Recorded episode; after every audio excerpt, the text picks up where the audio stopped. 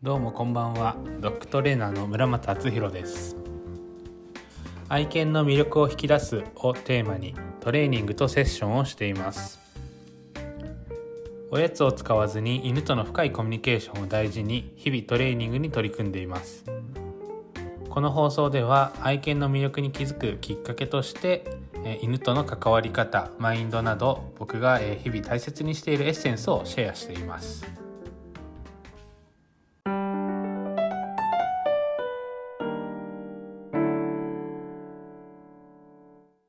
もポッドキャスト聞いていただきありがとうございます。今回は思考が現実を作るというテーマでお話ししていこうと思います。え、まあ、これも僕の経験も踏まえてまたお話ししていこうと思います。どうぞお付き合いください。では思考が現実を作るというお話なんですがどうでしょうか？例えば身近なことで言えば、えー、まあ、トイレに行きたいっていう思い欲求があるから、えー、行動をしてトイレに行ってっていうことをしますね。例えばお腹が空いたなって思うから、えー、何か冷蔵庫にあるかなと冷蔵庫を開けてで冷蔵庫にあった、まあ、例えば卵だったり納豆とかを、えー、食べるっていうふうに、えー、思考があってとか欲求があって行動ってなりますね。なので基本的にはまず思考とか欲求があって行動が起きて、まあ、それが現実となってるっていうふうになってます。なのでこれって犬たちも一緒で何かしらの欲求だったり思考があって、えー、行動をしてそれが現実として吠えているとか、えー、興奮している引っ張っているっていう風になってると僕は見ています。なのでそのえー、まあ、行動とか現実その結果だけを見てあ吠えてるなだから吠えるのをやめさせようっていうだけでは、え、正直何も解決がしないのでやはりそこの、えー、スタートの部分ですね思考だったり欲求っていうところをちゃんと突き止めて、えー、どういう思考だから吠えてるのかどういう思考でどういう欲求が出てるから、え興奮してるのかっていうことをちゃんと見極めるのが大事だと思っています。まあ、今どちらかというとこう、まあ、犬目線というか犬の行動についてちょっと説明をしたんですが逆にこれって自分たちにも当てはまって、えー、皆さん、えー、いつも、えー、吠えた時の対処法を知りたい、えやり方を知りたいっていうことを聞かれるんですがそこに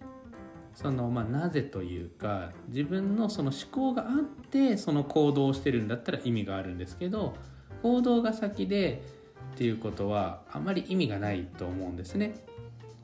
で逆を言えばそこの思考だったり欲求さえあればやり方って自分でどれだけでも見つけられるし思いつくと僕は思っています。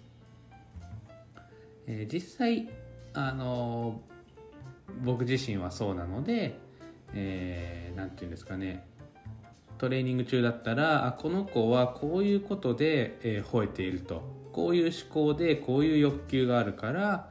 吠えちゃうんだなっていうのを突き止めたら今度逆にこの子の思考とこういうところをもうちょっとこういうふうに考えれるようになったら、えー、吠えなくなるよね。だからこういうことを伝えたい。こういうふうなきっかけを作りたい。じゃあそのためにはどういうふうに自分が立ち振る舞ったらいいだろうか。自分がどういうふうにこの子に対して対応してあげたらいいかっていうことを考えてトレーニングを提供しています。なのでやはりそこの最初に話した思考が現実を作るっていう部分で自分が思考を、えして欲求だったりその考え意図があってそこに初めて行動だったり、えー、現実っていうのがついてくると思ってるのでなのでいつも言うように先にやり方を学んだところで正直あまり意味がなくてやはりそこの自分の思考の整理だったり、えー、ちゃんとそこの明白にするっていうところが、えー、まず大事だなと思っています。まあ、例えばちょっと大きなところで言うとライト兄弟って聞いたことあると思うんですが、まあ、飛行機を作った人たち兄弟ですね。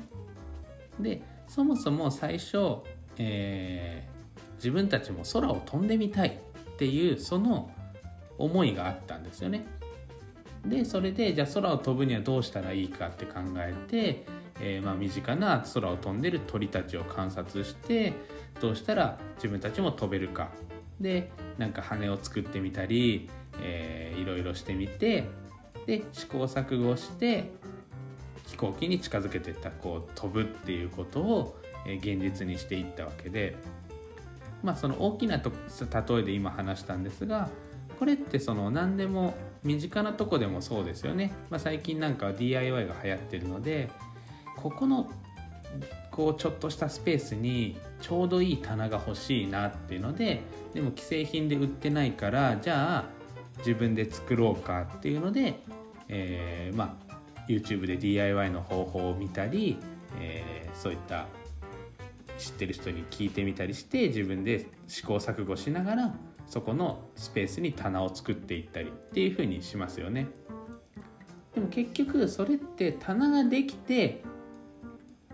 思考じゃないですよね思考があってそういう思いとかこういうのが欲しいっていう欲求があって行動に移してその結果として現実としてそこに棚ができたっていう風になるので、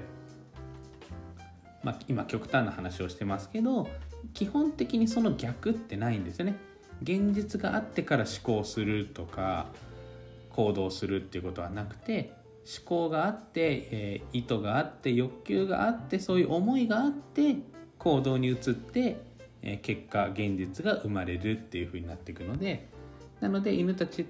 へのアプローチもそうだしトレーニングしつけもそうで結局は自分たち人間の、えー、思考、えー、欲求、えー、意図っていう部分がとても大事になってくると思っています。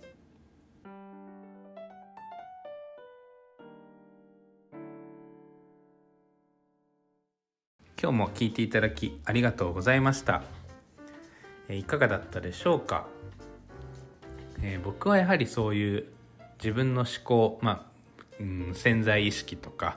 こう、まあ、無意識の領域ですね無意識にこうネガティブに考えちゃうことだったり、え、思い込んでしまうこと、え、決めつけてしまうことっていうのが、まあ、犬たちとのコミュニケーションを、え、邪魔していたり、えしつけトレーニングがうまくいかない、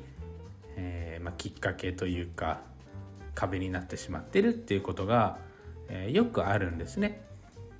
であの自分の主観が悪いわけではないんですがやっぱりその自分の主観だけで犬を見てしまうと、えー、おかしくなってしまうことが多くて、まあ、その結果として、えー、しつけがうまくいかないトレーニングがうまくいかないっていうところになってると思います。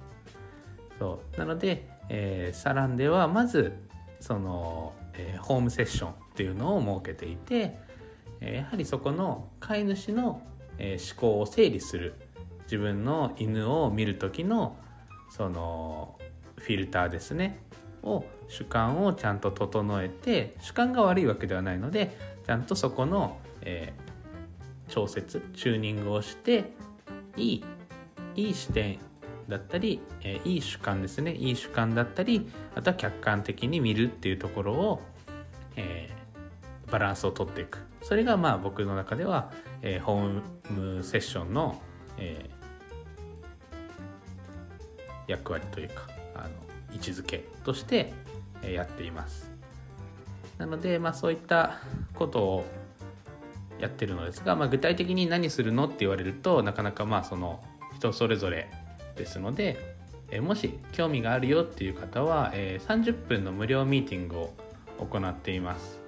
でそこで、え、セッションの体験だったり、え、直接僕とお話をしてあこういう考え方なんだこういうふうにやってるんだなっていうのを体験してもらうのもやってますので是非誰でも受けられるので公式 LINE からメッセージいただけると予約ができますと。はいそうなので、まあ、結局うまくいく人うまくいかない人のまあ、線引きとしてやはりそういった、えー、自分でそのやってみようとか、えー、ちょっと一歩踏み出すそこの違いだと思うんですね。